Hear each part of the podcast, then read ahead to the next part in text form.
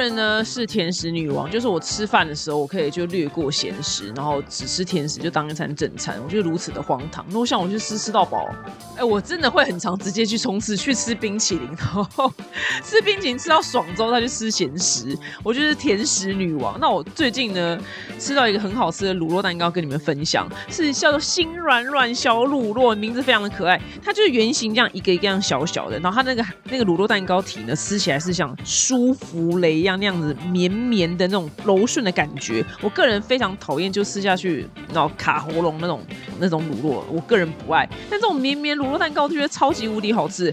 它从日本爆红来台，被日本人评选为东京车站伴手礼第一名的这个乳酪蛋糕。然后它旁边是我刚刚说很像舒芙蕾口感，然后中间内馅呢是，哦，我老天，它居然有内馅，都吃起来很有层次。它里面内馅呢是日本百道事业 l u c u s 的乳酪啊！我跟你讲，像我吃是那个海盐焦糖口味，我个人非常喜欢海盐焦糖的所有冰淇淋、蛋糕什么一切我都爱。那我像吃海盐焦糖口味的话，它中间的那个那个流出来那个乳酪馅啊，就是海盐焦糖浆，而且呢就是超级无敌好吃，它不会死甜。我个人真的也很不喜欢死甜的甜点，因为你这样吃下去会味觉会很容易疲乏。那它呢，完全就是刚刚好，而且它小小一个，你吃完就觉得，哎，还可以再吃第二个，你就可以吃不同的口味。然后我如果收到的话，我觉得非常开心。然后所以送人的话，我也觉得很有面子。口味也很多啊，就是原味啊、抹茶跟之前还有吃到限定口味草莓，还有焦糖海盐，我觉得都很好吃。然后如果说你办公室下午茶订一订，让大家这样下午吃，那个上班的那个力力量啊，就会多了二十趴，你就会开开心心的这样爽到下班。那这个乳酪蛋糕在哪边卖呢？是在平好乳酪这一间日本乳酪专卖店有卖。这间店呢，我个人之前是真的就有去买过他们泡芙，因为我觉得网络上很红嘛，我就跑去买，就很好吃。那这间店主要卖的是乳酪蛋糕跟泡芙，特别呢是乳酪蛋糕，它百分百是使用就是日本北海道的乳酪，你知道，乳酪重镇，比起一般乳酪呢，相对清爽，然后不会就是那种卡在喉咙跟很腻的感觉，让不敢吃卤肉的人呢，就是也敢尝试。那日本卤肉在台湾是非常稀有的，全台湾进口量不到百分之一趴，市面上其实是很不容易吃到。再来是因为就成本也很高啦，所以我觉得台湾真的是要吃到北海道乳酪，我觉得蛮难的。那这间乳酪店呢，它是尽可能就使用天然的物料，它在官网上面都有非常明确标示，就是那个原料从哪边来，比如法国啊、什么日本之类的，然后或者它使用哪一间厂牌，它让消费者非常清楚知道，哎，今天自己吃下去的东西是哪边来的。如果你跟我一样呢，是甜食控的话呢，六月一号开始呢，平好乳酪官网这个新软软小乳酪系列呢，除了有新品上市的早鸟价之外，那现在呢，速度就表姐甜食女王的专属优惠代码是 D A N N Y 九五，全馆呢再享九五折优惠哦。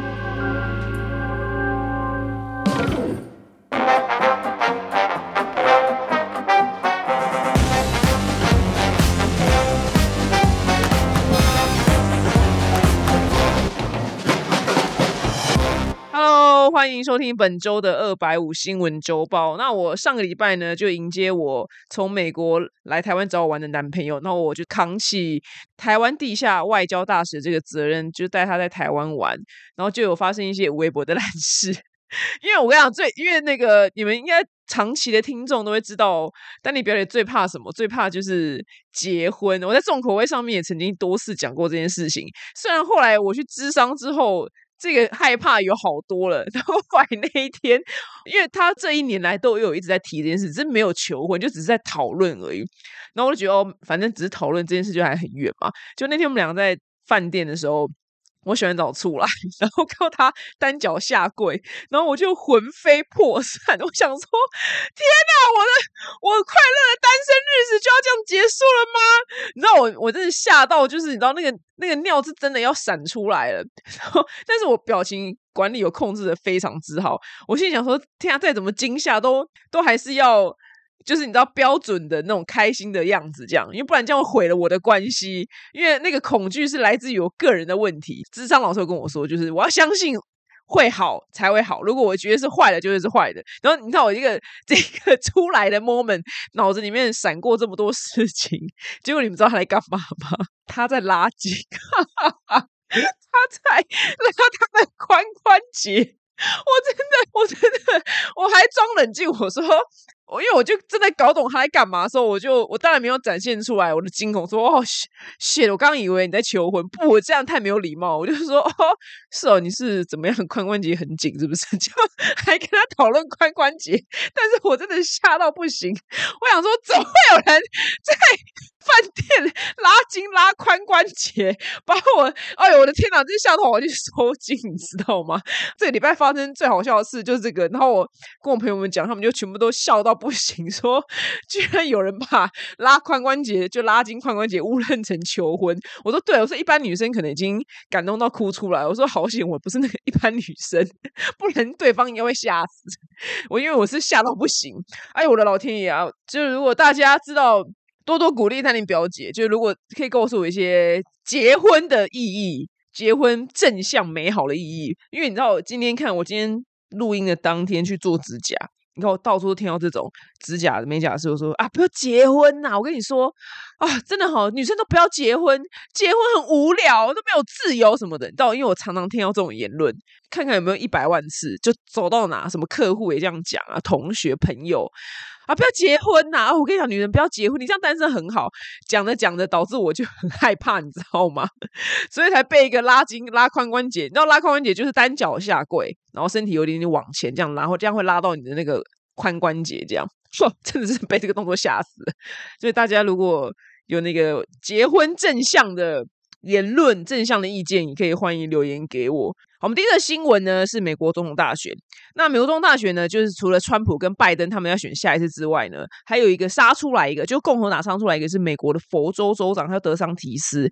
那德桑提斯他在二十四号的时候呢，他跟川普是同一党的，只是他们两个现在要抢这个位置，就党内要先初选。所以呢，二十四号的时候，他透过推特呢，他要直播跟。全美就是宣布说，他要角逐共和党的总统候选人的提名。那这个直播呢，等于就是非常的重要。马斯克也亲自作证，就跟他一起要直播。结果因为涌入太多人，他一瞬间就涌入在。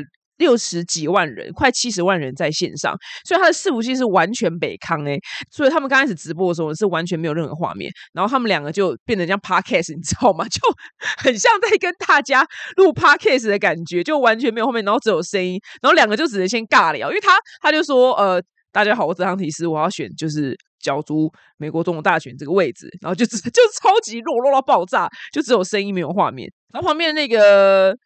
就是 Elon Musk，他就在旁边，就是然后像小尬聊，那旁边的工程师应该全部都跳脚，就大家继续在处理，就讯号啊什么什么之类，就到最后呢也是没有处理好，他们两个真的都呃没有画面，所以这个直播到后面的时候，其实。已经一半的人不耐烦就离开那个直播，就只剩下三十万人左右。然后呢，所以这件事情一出包之后呢，就难得就共和党跟民主党的人，就是拜登跟川普，他们难得两个人就意见同时就一致，两个同时一起大酸，就是德桑提斯，因为他们两个共同敌人都是德桑提斯嘛，因为拜登想要选啊，他不想让德桑提斯选，所以他们俩就难得就意见一致，你知道吗？就。拜登真的很贱，拜登他马上在推特上面呢附上就是付款的链接，然后写说这里的网络非常的顺畅，是连得上的。然后川普说，他就也是马上泼出来，他说我的红色按钮呢更大更好按，就大家就狂酸他，就是那边网络不顺。但是他虽然变成 Podcast 出师不利，不过他一小时也募得了一百万美金的哇，也是非常厉害。那叫什么？就选举的基金这样子。只是我像我之前，我跟你讲，这真的是煎熬。之前我遇过，反正像工作上，然后如果要采访谁，然后也是那种器材就是敲不好的时候，然后如果对方是大咖的话，真的就是我也是我会我也会变成就是 Elon Musk，就是会想办法要跟对方尬聊一下，因为不然就气氛真的会很尴尬。但至少但横竖马斯克都是马斯克，然后我毕竟还是只个只是个小角色，所以我就觉得啊。我真的希望拜托拜托，真走到哪都带一包绿色乖乖。我真的我真的个人也是非常害怕，就是器材搞不定这件事情，因为这样就要填补。哦，我知道以后我器材搞不定，我就到处讲我那个故事好了，就男朋友拉拉髋关节卡腰肌的故事。然后我以为是求婚，就到处讲这故事好了。因为我觉得我对我觉得我觉得我是补习班老师，因为我的工作要采访人，我觉得我需要准备一些好笑白痴的事情垫档，你知道吗？对，最近最高峰就是这件事情。反正他听不懂中文，他本人不知道我误认。对，然后我朋友说，还是说他真的是要求婚，然后但是是看到我脸很惊恐，所以改说他在拉筋。我说没有，真的没有，因为他他真的没有买戒指，因为他问我戒指戴几号？我说我这辈子真的不知道。我请问一下，你们谁知道自己戒指戴几号？怎么会有人就有这个资讯呢？戒指不都是买来就是乱戴嘛？就看哪一只戴一下戴一下。我真的这辈子不知道我戒指戴几号，所以我很确定他没有买戒指，所以我才很肯定他真的是在拉他的那个卡腰肌。对我要我如果以后就遇到什么那个对器材不行的时候，我就可能就讲这故事好了。万一对方是张惠妹，跟他讲这个故事。就谁都讲这故事，就是你知道博取一些那个欢笑讲。好，那我回到那个德桑提斯。德桑提斯这个人呢，他蛮年轻的，四十四岁，哇，比班的年轻非常的多。然后他是一个极右翼的分子，大概就是很爱枪支，然后他反疫苗、反口罩。非常的保守文化，但是因为佛罗里达本身就是一个怪州，所以它这么怪，我也觉得蛮正常的。佛罗里达真的是怪州，我们之前曾经报道过，蛮多事情都是在佛罗里达发生的，像那个什么什么什么学校不能放课外读物什么之类，都是在佛罗里达发生。然后佛罗里达最近还有什么？佛罗里达很多鳄鱼，所以最近 很多人呐，不是最近很多人在路上走的时候被鳄鱼攻击。然后最近有一个新闻是，有一个佛里达人他在路上遛狗，然后就从旁边冒出一只超级大的鳄鱼，然后把他狗咬走。那个人就直接跟鳄鱼对干，就是揍那个鳄鱼。然后那个鳄鱼最后松开，狗是没有死掉，但是就是受伤，受的很严重，我看得很难过。哦，虽然我这个人号称爱动物，但是我个人，我个人对鳄鱼也是充满了恐惧。我觉得鳄鱼就真的是很适合拿来做皮包，你知道吗？因为如果是我的狗这样，我散步，我的狗这样被咬走，我真的也是跟他拼命，我真的也是跟他拼命。像我的胖皮，对啊，我不知道，我真的也不会想要住在佛罗里达。我觉得这个地方也太奇怪吧？怎么路上会有鳄鱼啊？这个是人适合生活吗？所以他们那边的那个什么，一个什么球队还是什么大学的 logo，就是一只鳄鱼，就画的很可爱，但其实有够恐怖的，好不好？他们在路上那个鳄鱼都会突然冒出来，然后攻击。你看你的狗，你看你想想看，你走走走，那狗被咬走，你你不发疯吗？一定。我一定跟他对干，对，就算我死了也是跟他对干。所以佛罗里达本身是个怪州，然后他们呢的州长德桑提斯呢要出来先跟川普互尬一下，看谁可以得到这个角逐总统大选的位置。结果呢，他那个我刚刚不是说他出师不利这件事情嘛？哎，隔天呢，就是 Twitter 的首席工程师呢就宣布就是直播，不过他是没有说。呃，为什么他要离职啊？他也没有说是因为昨天我把德桑提斯的那个直播给搞砸，他也没有讲，他就只是说哦，他要离职。那大家就想说，哦，那应该就这样吧。我想所有人全全那个全美国的新闻都在笑德桑提斯这个直播没有画面这件事情，所有的新闻主播啊，大家都在讲这件事情，要被笑到不行。不过这也不代表他一定会输给川普，所以之后会怎么样呢？不知道，我们就每个礼拜来看看会发生什么事情。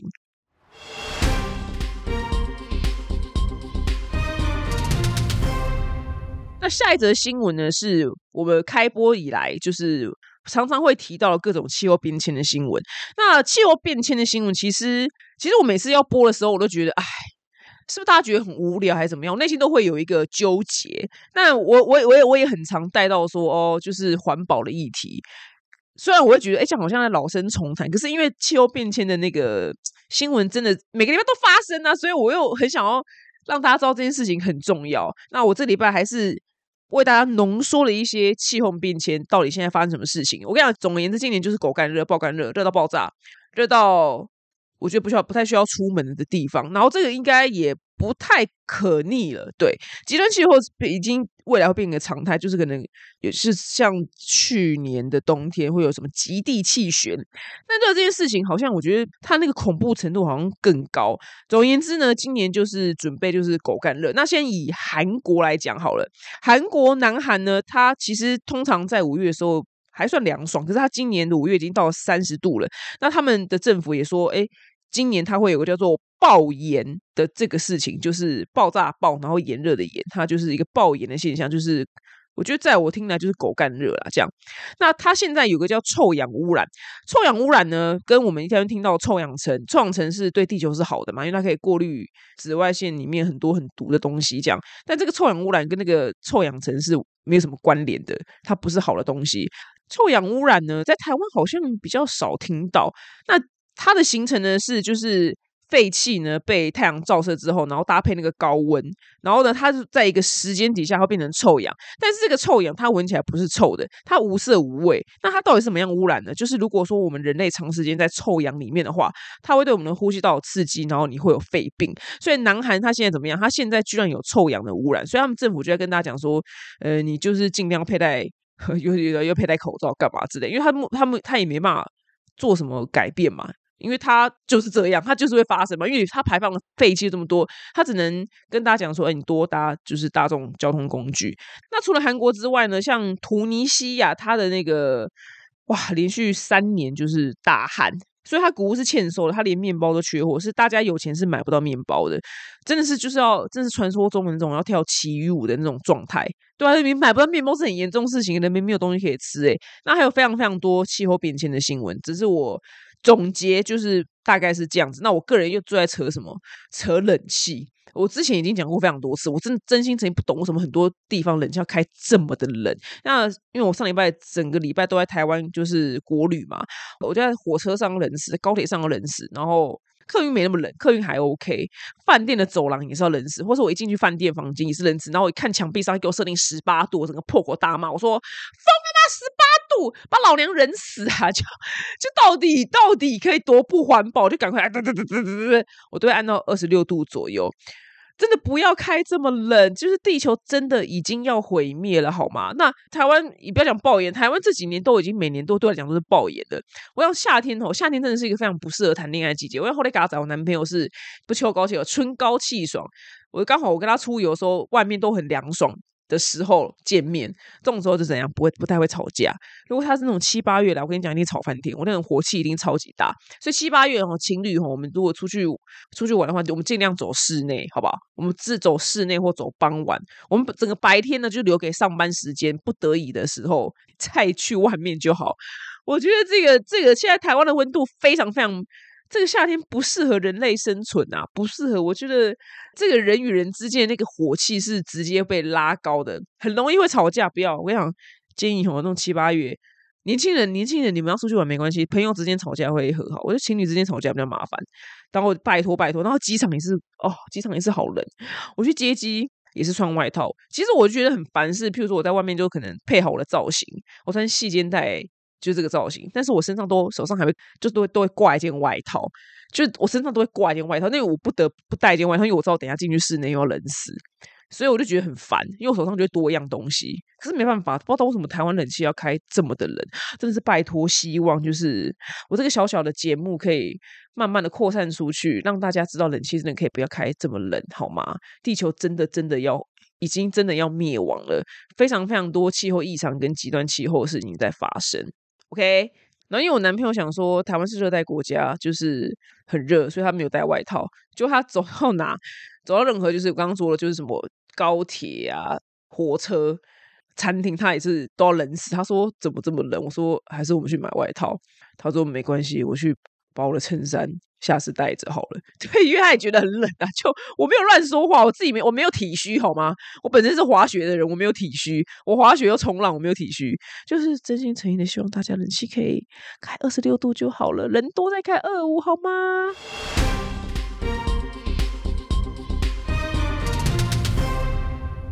那除了就是气候极端气候或气候异常之外呢，最近呢，在阿拉伯的红海呢，还有传出一个致命的传染病，不过不是对人类的，是对海胆。那海胆呢，就一瞬间就大量就死亡哦。其实包括土耳其跟希腊也爆发这个疫情，只要短短的两天，可以让就非常健康的海胆变成就是尸体。那为什么跟整个生态？关系很重要了，因为海胆吃什么？海胆吃海藻。那如果海胆死光的话，海藻就会过度生长。那过度生长之后呢，它就会变成一个像屋顶的东西嘛，对嘛？你就你就很茂密嘛，所以阳光呢，它没有办法把。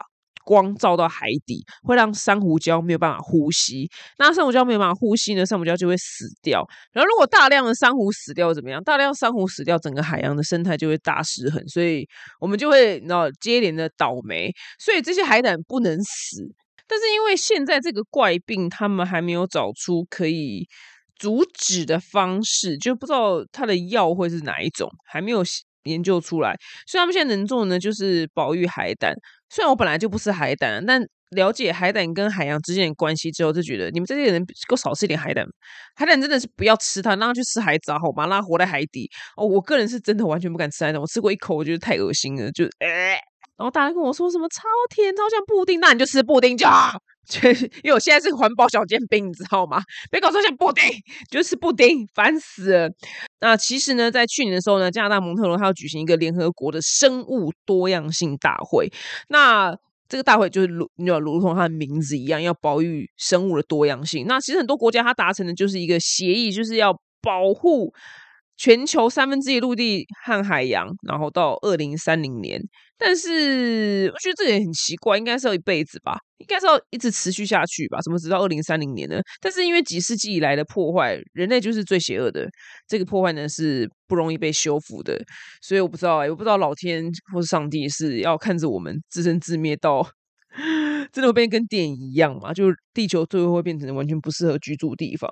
所以如果有听我们节目的人，你能做点小小的环保的事情，我们就小小的开始做。每个人做小小的，应该就会有大大的改变。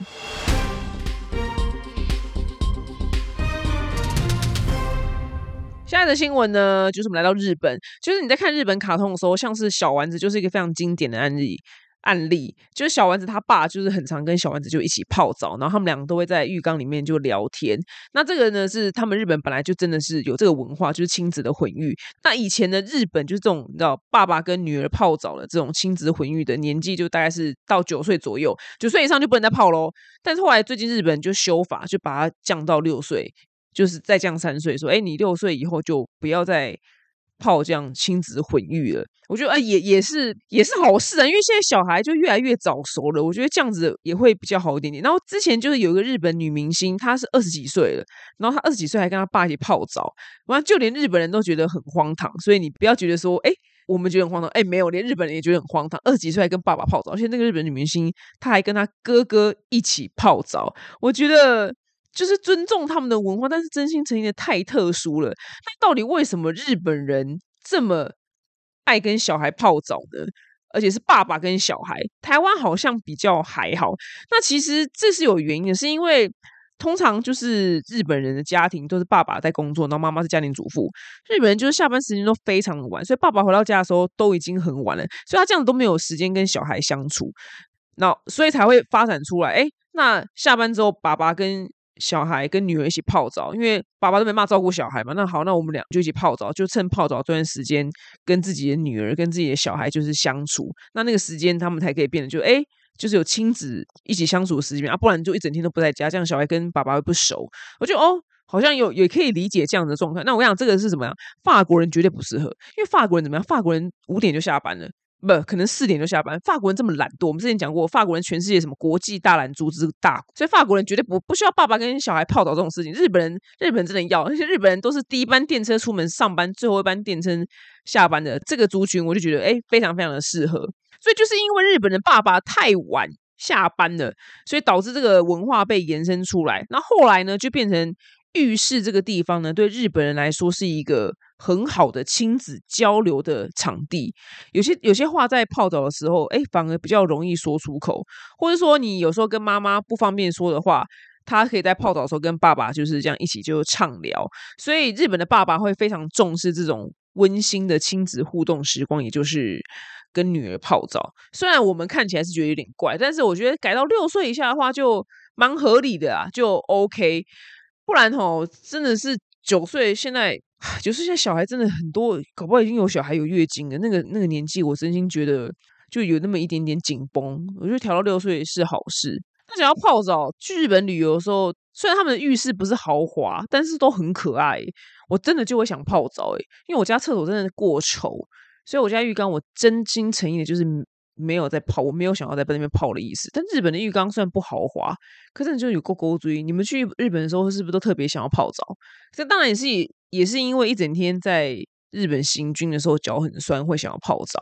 但在二方面是觉得我真的好想要把日本整个厕所就是买回家哦。它其实旁边不是那个墙壁都是很像是塑胶还是什么材质的嘛？它好像是整个就一体成型的浴室，然后就直接这样装到。房子里面，好像是这样。我我朋友这样跟我讲的，真的好想把那个整个就买回来，然后他连那个抽风机什么的都粘好了，就是它就是一体的这样，好可爱，好可爱。我很我真的超级无敌喜欢日本的厕所。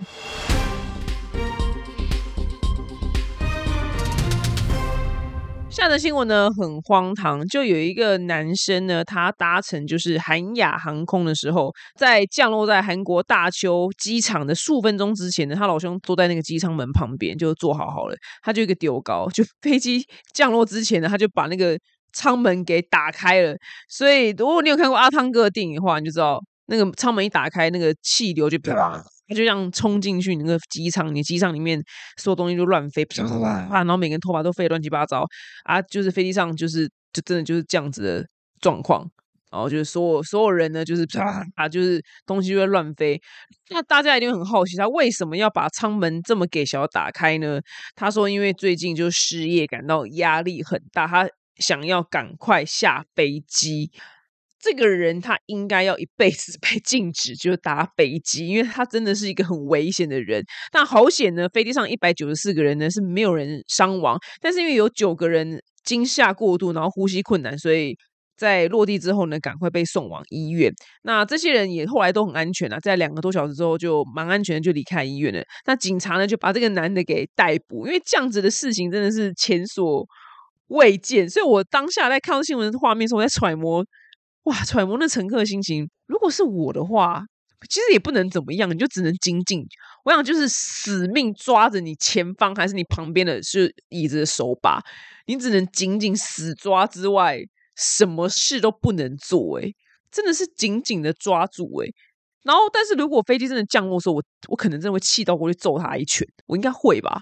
我觉得会，就是降落平安降落之后，然后就呃不安全带一打开就过去揍他，冒他两句，妈三小怎么开什么门啊？你高屁就揍他，因为太恐怖了。拍下这个画面的人真的也是民族英雄，因为那个就跟电影一样，那个气流是应该是非常强大，但他老兄居然还有办法手握手机握这么紧，然后那个手机没有被吹走，还把那个荒唐的飞机上画面给录下来，真的是民族英雄哦。呃，我刚好最近有去玩一个。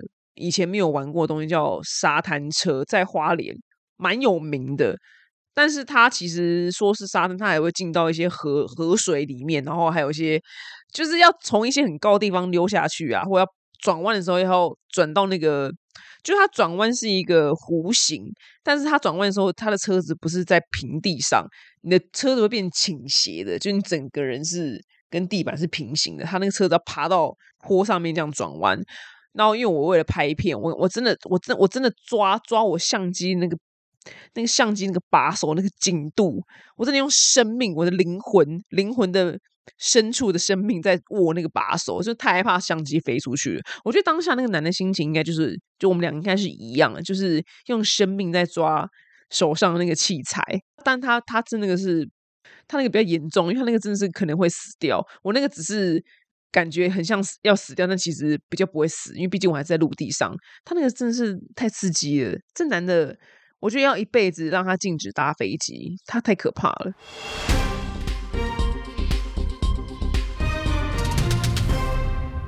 下的新闻呢，我们来到肯亚。非洲的肯亚政府呢，其实非常积极保育大象的，因为他们那个就很多猎人会去猎大象嘛，就是你知道象牙很值钱。那他们的政府这么的想要保护大象，可是，在农民的眼中，这些大象呢都是很讨人厌的。为什么呢？因为因为大象会去吃他们的农作物，然后像是有一个农民，他就是。被采访，他说他们全家的经济来源就是这块农田，可是呢，大象呢却老是来他家前面就当把费一样大吃特吃，他们全家就损失惨重。不知道他哪边的来的 idea，他就在他的那个农田的附近绑起了很多个密封的那种密封的箱子里面，然后发现哇，效果怎么特别好？那个大象原本哦就是要来那边狂吃草啊，我的把费耶，就会一逮到。那个农田这个八倍呢，干马上就回头就走了。那为什么大象会跑走呢？是因为蜜蜂呢，它有一个费洛蒙，这个费洛蒙是我们人类是感受不到的。那大象非常非常讨厌那个费洛蒙的味道，所以大象就是靠近蜜蜂的时候，他们就只想要跑走。所以这个效果呢，对这个农民来讲就是非常非常有效，就是低成本赶跑大象的方法。所以呢，现在他这个。方式呢，就在肯亚里面就广为流传。这样，那也有些农民他直接改，就是种大象不爱吃的东西，譬如说是辣椒跟生姜或太阳花。但是因为毕竟你不能，万一你原本种东西很很值钱，你总不能就是去。敬重一些他不爱吃的事情，然后不爱吃的食物，然后赚比较少钱嘛。所以我觉得蜜蜂这哎很有趣哎，居然大象会讨厌蜜蜂的费洛蒙，我觉得真的是太太不可思议了。得知了一个新资讯，我觉得可以跟大家分享这样。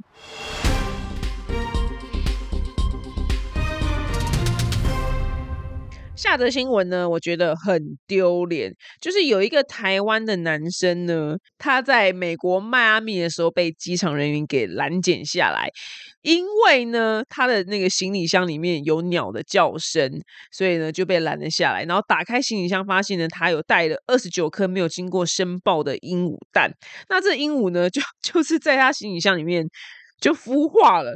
所以就会有鸟叫声。那他带的那个鹦鹉呢，是非常非常罕见的鹦鹉。因为我个人有养鹦鹉，但我养鹦鹉就是不值钱啊，就是玄凤鹦鹉，就是。很多啦，就是在那个澳洲是野鸟。那它走失的这个鹦鹉呢，有两种，这两种呢都是非常非常已经是濒临绝种的鹦鹉了。那这个鹦鹉呢，有个叫做黄颈亚马逊鹦鹉，然后一个叫做红额亚马逊鹦鹉。它们，你你听名字就是知道它的产地就是那边这样。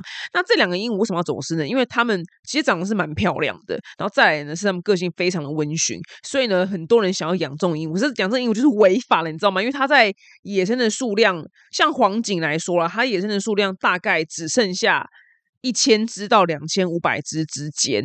那它呢是被世界鸟类保护协会呢列为极危的物种，这个不是极度危险，是高度危险灭绝的物种，因为只剩下一千只到两千五百只，其实数量非常的少。那红额亚马逊鹦鹉呢是没有这么少，但是它的数量也快要也是也是没好去哪里了，就这两种鸟都是快要不行了。这样，这个台湾这个男的呢？他也是天才，他其实行李箱不是行李箱，他是他整个行李是一个精密的温度的一个控制器，他整个行李其实就在控制这些蛋的温度啊，我也不知道他怎么就是没控制好啊，就是 里面就是居然有有那个鸟就已经孵化了。像这种走失鸟的事情呢，其实大部分都是悲剧收场，因为他们走失的时候，因为通常都从南美洲嘛，因为这些鸟就是鹦鹉，这种值钱的鹦鹉都是从南美洲来的，呃，或是澳洲啦，就两个大产地这样子。其他上面这些第一天就开始孵化，然后偏偏那些地方都都很远嘛，所以它可能不是它可能，是它很可能到目的地之前就会孵化，所以它就待在箱子里面，所以它其实很容易死掉。其他这一批鸟要是没有被没有被发现的话，也是死光光，因为它要飞到目的地台湾的时，还要在二十二十四个小时到三十六个小时。所以他们孵化，它就在箱子里面，它就会死掉。我现在真的就王八乌龟，我真的痛恨这种，我真的痛恨这种事情。因为我本身，我刚刚是说我是爱动物人士，但是我又蛮讨厌鳄鱼的，所以我可能就是半个 爱动物人士。因为我本身有养鹦鹉，我觉得哦，我对鹦鹉很有非常非常有感情。对我的那个，我还我的那个鸟的知识比一般人多，因为我买一本书叫做《如何饲养鹦鹉》。所以我是真心诚意的有在爱鹦鹉，只是我的鹦鹉不是很爱我，它只爱我妈。对我们家动物都不是很爱我，因为我可能就是长时间的工作，所以他们跟我的感情都很很好。那狗就爱我爸这样，鹦鹉爱我妈，所以我对鹦鹉是真的有特殊的感情啊。因为它从小时候还在喝奶的时候，我就把它带大了，就从喂奶开始，就看到这个鹦鹉放在箱子里面，哦，不行不行，看得我心脏都有点不太舒服。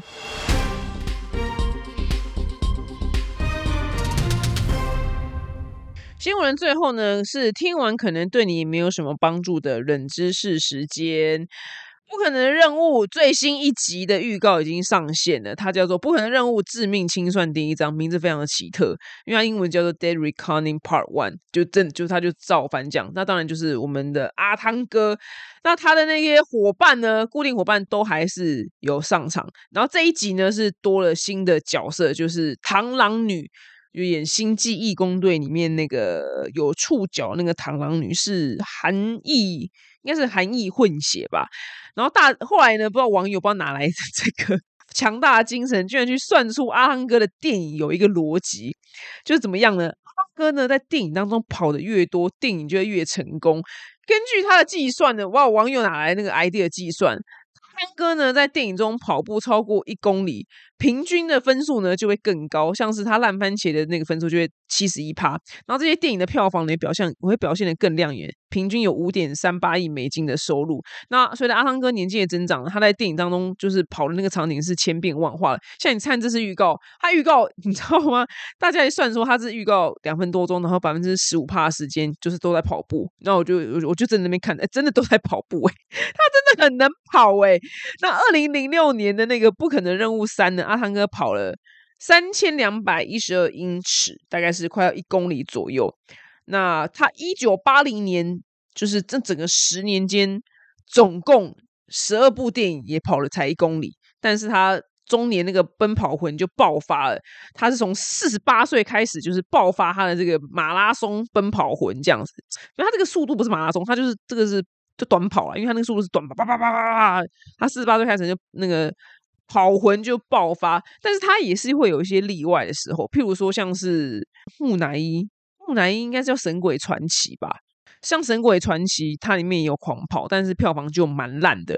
或是《神隐任务》永远不回头，它的那个票房就也非常的还好，但真的非常。敬佩阿汤哥，他虽然已经不是年轻的小伙子，但是他还是这么的卖力在荧幕上奔跑给我们看，觉得他真的超级无敌厉害。那阿汤哥跑最多的前三名电影呢？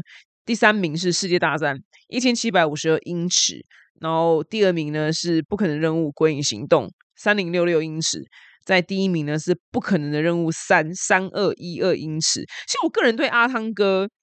我是觉得跟阿汤哥合作的女明星，最好是本身就很红了。我真的说真的，跟他就是像潘尼洛普克鲁兹或是尼可基曼，是当年他们本身就很红的。那如果你是那种很还好的，要红不红的，或是根本不红的，你跟阿汤哥合作，我跟你讲，你真的很难红。我是说真的，顶多可能知道他的脸，但你真的会叫不出他的名字。哦，有一个女的。我真的知道他的脸，但我还是一直叫不出名字。就他有演《星际义工队》，他演《星际义工队》就星爵的马子，因为他在那个《Mission Possible》应该是二吧，二他是当女主角。我一直觉得她很漂亮，然后他后来其实他发展的也蛮好的，就像《星际义工队》，他演星爵的女朋友，你们知道叫什么名字吗？欢迎留言给我，我真的白痴，我真的叫不出名字来。我我制作人旁边也摇头，你们应该知道我在讲谁吧？就是一个黑妹，她长得非常漂亮。然后开始冻龄，你你跟阿你那个要红不红的时候，跟阿汤哥，这我个人的见解啊，跟阿汤哥合作，我跟你讲，那个那个日月精华那个星光哦，都被阿汤哥吸走，你知道吗？会他会吸走他可能百分之三十趴的那个幸运。我跟你讲，真的我没有骗你，因为我看过很多部电影，真的是除非本来就红的，不然跟他合作女明星，我觉得要红真的很难，因为他的个人的那个星光真的太强大，旁边人都会显得很暗淡。我个人啊，这我个人先说个人。如果你发现有谁不是很红，然后跟他合作之后也是大红大紫的话，再欢迎留言跟我讲。因为我也不是说他每部电影我都有看，只是我发现有这个逻辑。因为我就是哎，演那个，然后有一次我就我有一次跟我男朋友讲到这件事情，他说哪有？他说你别那么欧北共好不好？我就说好，来，Mission Possible Two 那个黑妹叫什么名字？喊到他定格，我说是不是讲不出来？是不是叫不出来？但是他明明就演星际工队哦，他演星嘴马子，他也是蛮红的哦，是不是叫不出名字？他说。哦，我现在有点一时忘记。我说对嘛？看我讲的名就没错啊。我这人讲话名就很老实，好不好？大家，我等下去查他叫什么名字。我真的很没有礼貌，但我觉得他真的是很漂亮，我很喜欢他。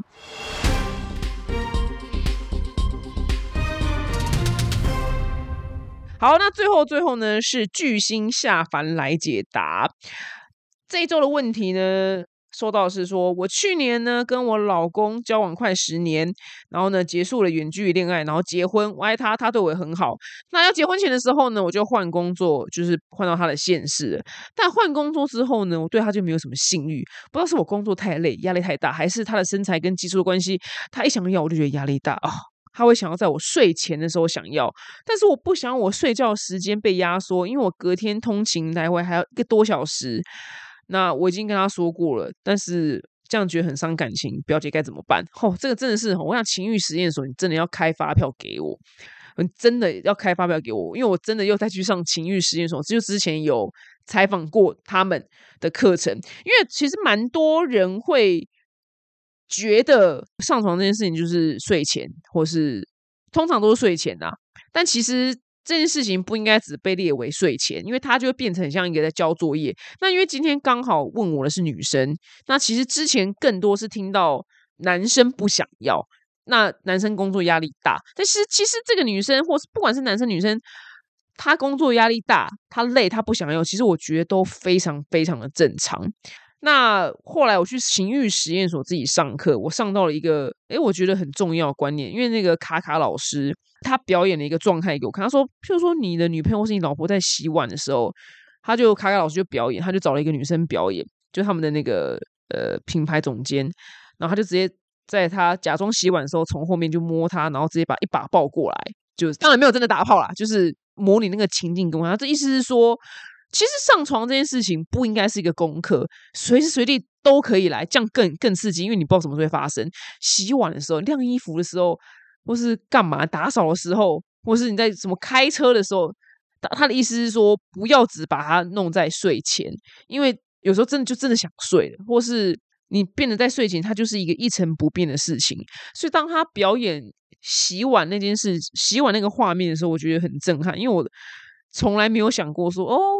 原来就是这个是随时随地都可以这么有情情调的来一发这样，但是这个来信的人，我觉得我会蛮建议你跟你男朋友一起去报名情欲实验所的课，这个一定要解决，因为这件事情如果长期这样下去的话，对你们的感情会非常非常的伤，因为他要按你不想给，这样会非常的伤，但是你硬给，你又觉得你压力大，你想要睡觉，所以我觉得最好方法就是你们一起去上课。然后有问题就问老师，我觉得他们真的非常非常的专业，他们真的会拯救台湾的很多人、很多情侣的幸福，很多夫妻的幸福，跟拯救台湾的生育率。那因为我不是专家，所以我只能跟你分享我在上课里面得到了一些一个小片段，但是我真心诚意的推荐你去情欲实验所。好了，本周的新闻希望你们喜欢，我们下周见哦，拜拜。